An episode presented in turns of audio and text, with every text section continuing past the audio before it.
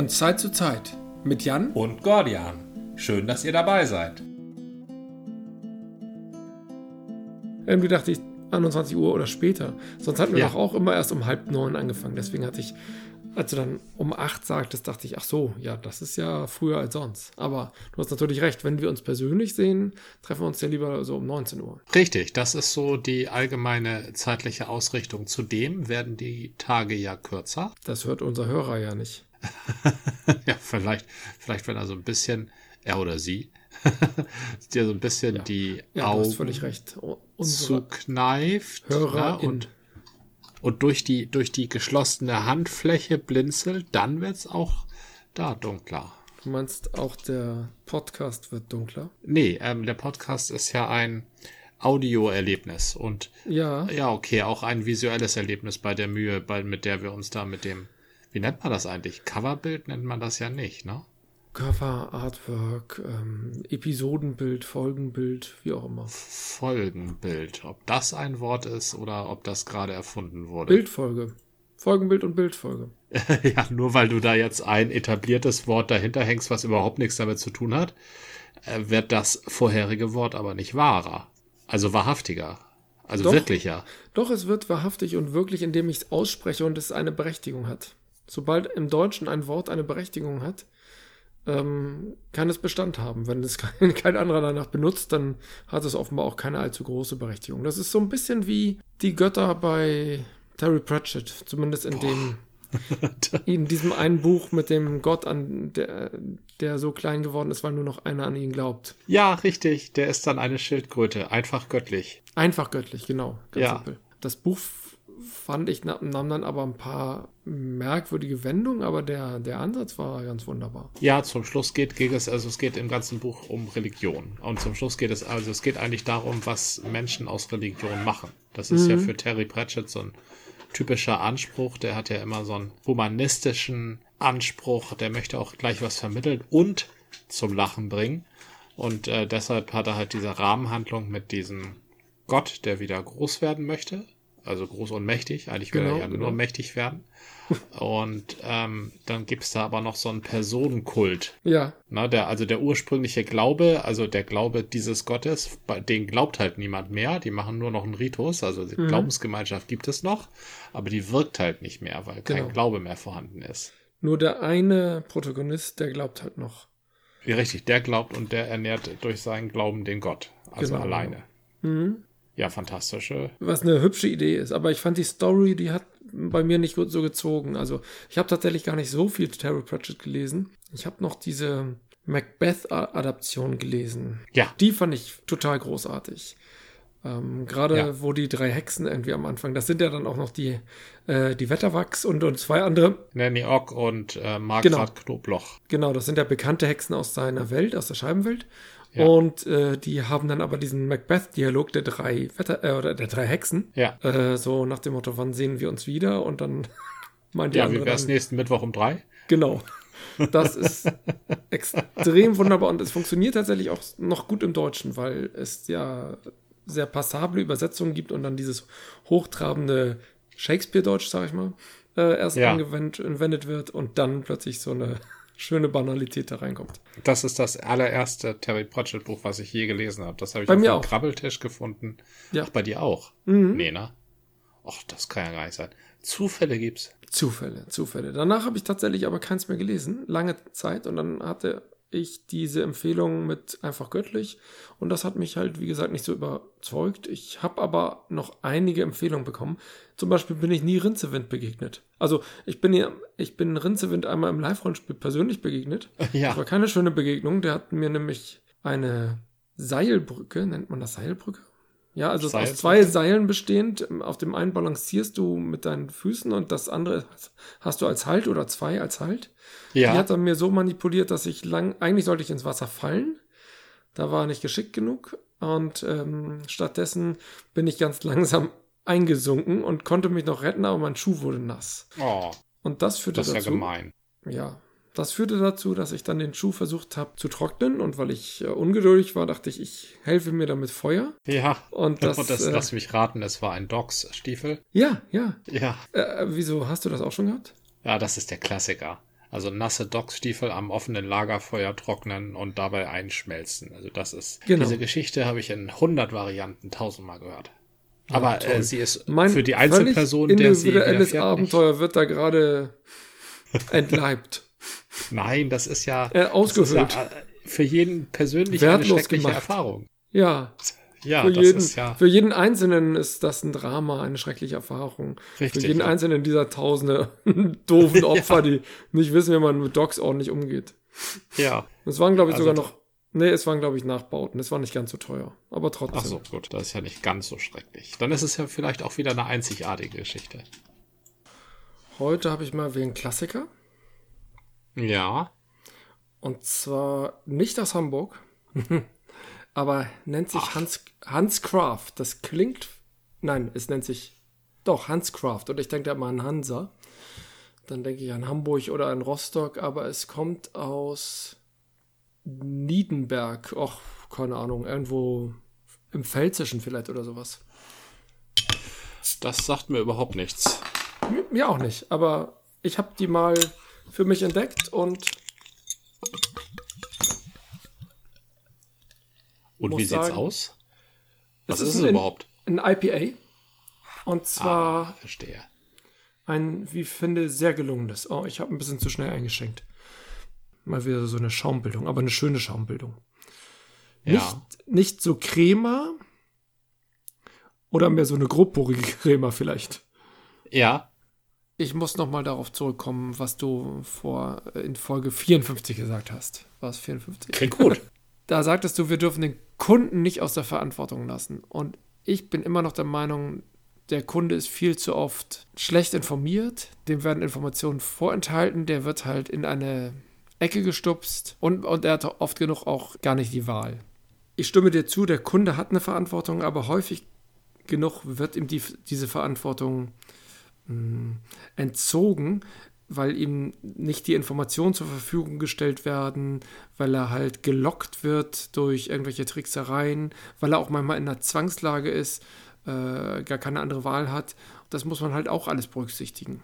Ich glaube, die Händler haben auch eine Verantwortung und die müssten irgendwie fair dem Kunden gegenüber sein.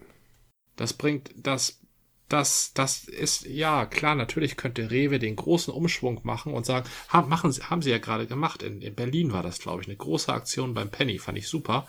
Da haben sie die Warenpreise, also die sogenannten Warenpreise neben die Warenpreise geschrieben. Hä? Da stand halt unter, unter so einer, ja, unter so einer, in, im Kühlregal unter so einem Sixpack Frikadellen, da stand dann kostet 1,99 und gleich daneben war in einer anderen Farbe der Preis, den es kosten müsste, wenn die Schäden, also wenn die Kühe ordentlich gehalten, Kühe und Schweine ordentlich gehalten worden wären und wenn die Umweltschäden, wenn dafür aufgekommen wäre durch den Hersteller und nicht durch uns alle, durch den Steuerzahler, indem Ja. wir irgendwas reparieren, was da irgendein so ein Hersteller kaputt gemacht hat oder kaputt gedüngt oder was weiß ich. Ähm, da war dann der Preis, den das Produkt kosten müsste.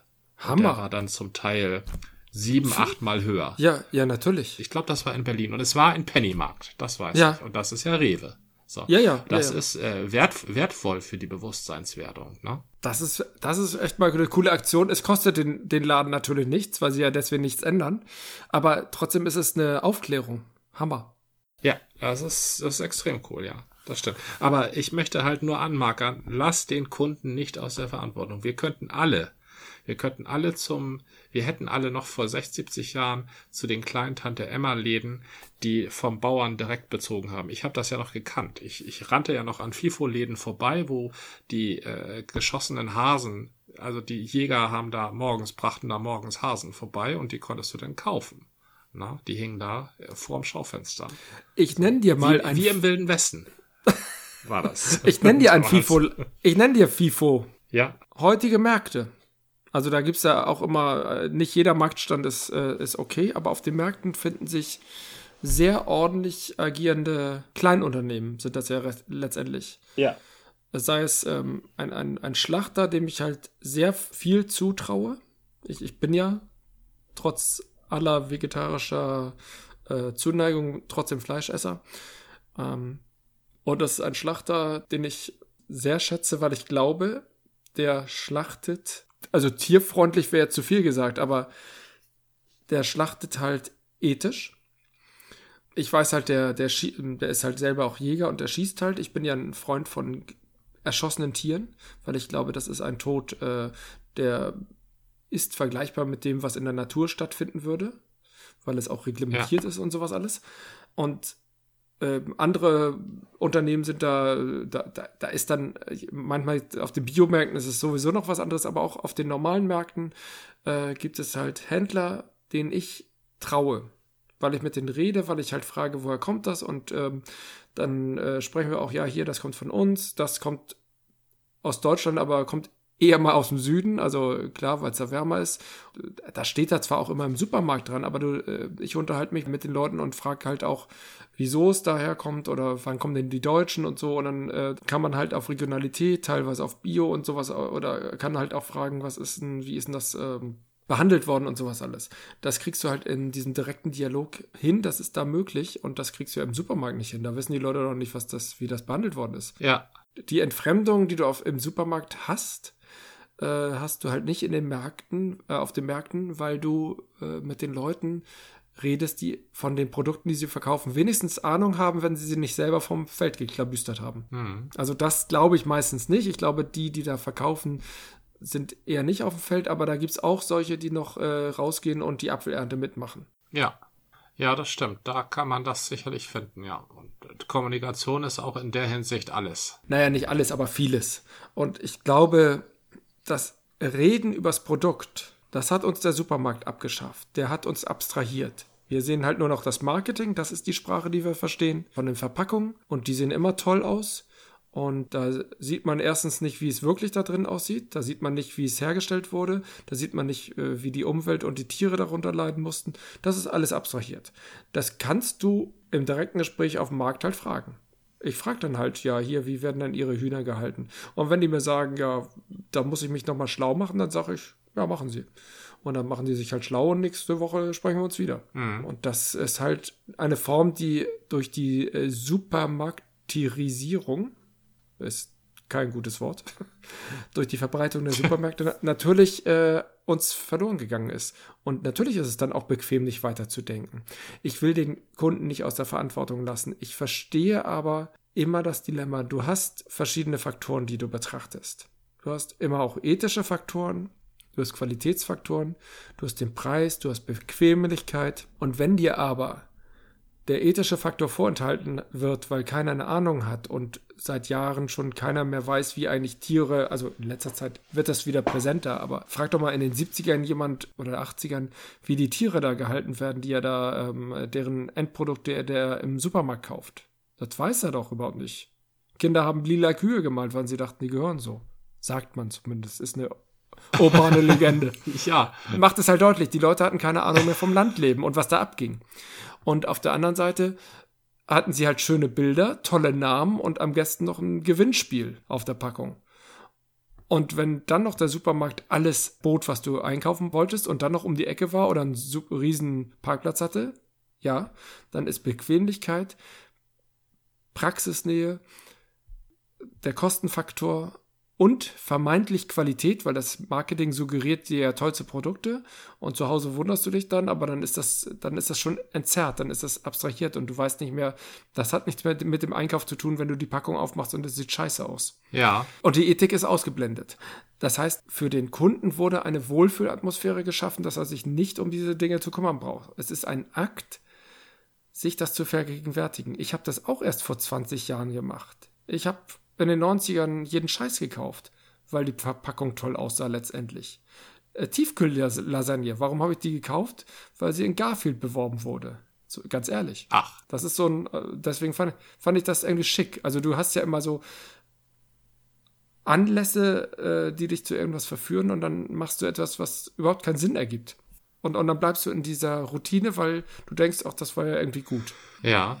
Oder du denkst das, du denkst da ja gar nicht drüber nach, sondern du machst es einfach, weil du es schon immer gemacht hast. Ja, wenn man Leute nicht zum Denken erzieht, dann passiert das ja. Ach, ich, ich bin doch nicht zum, ich bin doch nicht, nicht zum Denken erzogen worden. Aber ich habe mir darüber keine Gedanken gemacht, weil es irgendwie nicht in meinem Fokus war. Ich habe mich ums Studium gekümmert und da gedacht, da habe ich meine Gedanken reingesteckt. Der Rest musste halt irgendwie funktionieren. Mhm. Und ganz viele Leute, gerade die, die viel am ich sag mal so ganz klischeehaft viel am Ackern sind, am Schaffen, irgendwie äh, vielleicht dann noch nicht mit äh, übermäßig viel Geld gesegnet sind, die gucken halt, wie kriege ich schnell irgendwie, weil ich irgendwie meine Kinder irgendwie noch ähm, betütern muss. Und wir haben noch da einen Termin. Und wie kriege ich schnell irgendwie die Sachen hier eingekauft, dass ich alles beisammen habe, nicht zu teuer, dass die Haushaltskasse nicht gesprengt werde. Was fällt denn da als erstes über? Der Gedanke an etwas, was mir nicht gezeigt wird, was mir überhaupt nicht präsent wird. Wer wird gequält? Was wird vergiftet? Wie sieht die Qualität nachher wirklich aus? Sowas. Ja. Und da sind dann die. Also das ist, das ist das mangelnde Bewusstsein, aber Bewusstsein kann man ja stärken. Genau. Durch Information. Und da ist erstens natürlich jeder auch wieder selbstverantwortlich, denn nur weil ich denkfaul bin oder Richtig. bin ich nicht aus der Verantwortung, aber die, aber die Leute sind denkfaul und wir sind in dieser miesen Situation von heute gelandet, weil die Leute eben denkfaul sind. Das sind wir alle irgendwie und irgendwann wenigstens mal. Und da spielen dann wieder die Medien mit rein. Und da bist du bei den Würmern in den Fischen, die dir explizit zeigen, das ist jetzt echt eklig. Genau. Und wenn statt, statt, ähm, wenn auf NTV nachts halt nicht gezeigt wird, wie ähm, die Nazis den dritten Weltkrieg, den zweiten Weltkrieg doch noch hätten gewinnen können, sondern äh, eine Verfilmung oder einfach nur Bilder aus Schlachthöfen, dann wird das anders aussehen. Ist genauso blutig Ja. und trotzdem viel naheliegender oder viel wichtiger, ja. Richtig. Ja, und was ermöglicht das? Äh, was würde es ermöglichen, dass Bilder aus Schlachthöfen gezeigt werden? Aufklärung, Bewusstsein. Die Abschaffung des Privatfernsehens. Denn das Privatfernsehen ermöglicht es, auszuweichen. Na, ich kann der Aufklärung ausweichen. Ja, du bist und wieder seit es das bequem. Privatfernsehen. Ja, ich weiche aus. Ich weiche da aus, wo es nicht wehtut. Mhm. Ja. Ich gehe ins Privatfernsehen. Da sehe ich Idioten, die sind genauso doof wie ich. Dann fühle ich mich nicht ganz so doof. Oder, noch, oder noch ein bisschen doofer und dann fühle ich mich überlegen. Richtig, dann fühle ich mich überlegen. Und das ist ein interessantes Gefühl. Und ähm, deshalb, deshalb ist halt die Einführung des Privatfernsehens eine rechte Idee. Und das meiste Privatfernsehen, das gibt's ja in den USA. Na, Weil du, weil du mit, mit schlauen Leuten hast du halt Probleme. Und deshalb hat Kohl das auch eingeführt. genau, Weil und- der dumme und- Leute brauchte. Und nicht Schmidt oder, äh, oder Willy Brandt. Ja, ja, das ist, das ist völlig Richtig, richtig. Das, das Privatfernsehen stärkt die Wirtschaft, das ist wirtschaftsfreundlich und gleichzeitig fördert Ja. es halt das, was Kohl nie geschafft hat, äh, irgendwie im Öffentlich-Rechtlichen zu etablieren oder die CDU überhaupt äh, insgesamt. Das haben sie halt mit dem Privatfernsehen geschafft. Ja, Zerstreuung, richtig. Ablenkung vom Wesentlichen. Mhm. Ah, Das ist frustrierend. Das haben wir alles erklärt. Jetzt, jetzt haben wir alles erklärt. Also, also, dass wir so einen Scheiß kaufen, liegt am Privatfernsehen? Ist das nicht doch ein bisschen Kurzschluss? Nein, Privatfernsehen. Ja, wir, das, der Privatfernsehen ist doch das, was unser, das ist unser Fenster in die Welt. Der, der Fernseher. Nein, Das nein, unser Fenster. nein Fenster. das war in den 80er, 90ern das Fenster zur Welt. Heute haben wir halt. Okay, aber also, die, ich bin, ich komme nun mal aus den 80ern und 90ern und Äh, ich, ich hab doch das auch. Geld, mir Kram zu kaufen. Siehst du, und die jungen, die jungen Leute, die müssen ja schon irgendwie ein Jahresgehalt für so ein scheiß Handy auf den Tisch legen. Die können, können sich gar nicht anders entscheiden. Also die es geht legen ja um kein Jahresgehalt. Die legen kein Jahresgehalt dahin. Die gehen irgendeinen komischen Vertrag ein und wundern sich, dass am 20. schon das Geld zu Ende ist. Die Ja, legen da doch nicht okay, 1000 Euro verstehe. hin, sondern die gehen einen äh, 30-Euro-Vertrag ein und wundern sich, warum andere für 2 Euro im Monat telefonieren können. Ja, jedenfalls sind die noch nicht so weit, um durch ihre bewussten Entscheidungen den, den Gang der Wirtschaft zu ändern. Das ist, was ich sagen wollte. Das sind die Kinder der 80er, die das momentan machen. Die die Wirtschaft, die sowohl die Wirtschaft machen, als auch die Wirtschaft befeuern. Ja, okay, verstehe. Die Kinder der 80er sind tatsächlich die Kinder, die mit, die das erste Mal die Grünen gewählt haben oder dann später gewählt haben oder die, die mit den Grünen groß geworden sind. Und dann stimmt ja eine Sache, dass sich Veränderungen in Gesellschaften seltenst eruptiv vollziehen, sondern immer in Generationen. Ach, echt? Naja, wenn. Wirklich? Wenn, also, äh, nee. Das ist, ja? Also nicht nur. Aber wesentliche Änderungen geschehen mit Ablösung von einer Generation an die nächste. Jetzt sind wir die Generation der Babyboomer, oder wir nicht mehr. Die Generation, die gerade noch, äh, die gerade an den Hebeln sitzt, ist die Generation der Babyboomer. Das, was die vielleicht geprägt hat, war die Ölkrise der 70er. und ähm, der Erhalt der Wirtschaft und dass man alles dafür tun muss. Und da können die noch so sehr äh, von allen anderen gedrängt werden, mal nachhaltiger und grüner zu denken. Die wollen erstmal die Leute in Arbeit belassen, ne? sonst werden die arbeitslos, dann haben, verlieren die alles. Ja. Und dass man das Paradigma Arbeit vielleicht mal hinterfragt, so wie wir es heute haben. Zum Beispiel, das ist nur ein Beispiel, das ist sicherlich nicht der Weisheit letzter Schluss mit dem Ansatz bedingungsloses Grundeinkommen. Das können die nicht verstehen. Das ist für die völlig zuwider. Ja. Dann, dann lungern die ja nur noch rum oder keine, keine Ahnung. Dabei gibt's, sehe ich da durchaus, also ich halte tatsächlich das bedingungslose Grundeinkommen für falsch, weil es die ähm, manchmal zu fein austarierte Sozialtransferleistungen in, oder überhaupt die Transferleistungen, die ja sehr fein ziseliert austariert sind, pauschal in ein Grundeinkommen münden lässt. Äh, Ich halte es für falsch, weil ich den Menschen nicht so viel zutraue. Ja, das ist natürlich. Also ich glaube schon, dass damit jeder Zehnte vielleicht ein Künstler wird, aber die restlichen neun werden ähm, PlayStation Pro-Spieler. hey, Das, das daran glaube ich ganz fest. Da sitzen die noch mehr zu Hause rum, werden noch unsportlicher und im Alter werden sie allen Leuten noch mehr kosten. hm, ich weiß es nicht. Das ist ja der Punkt.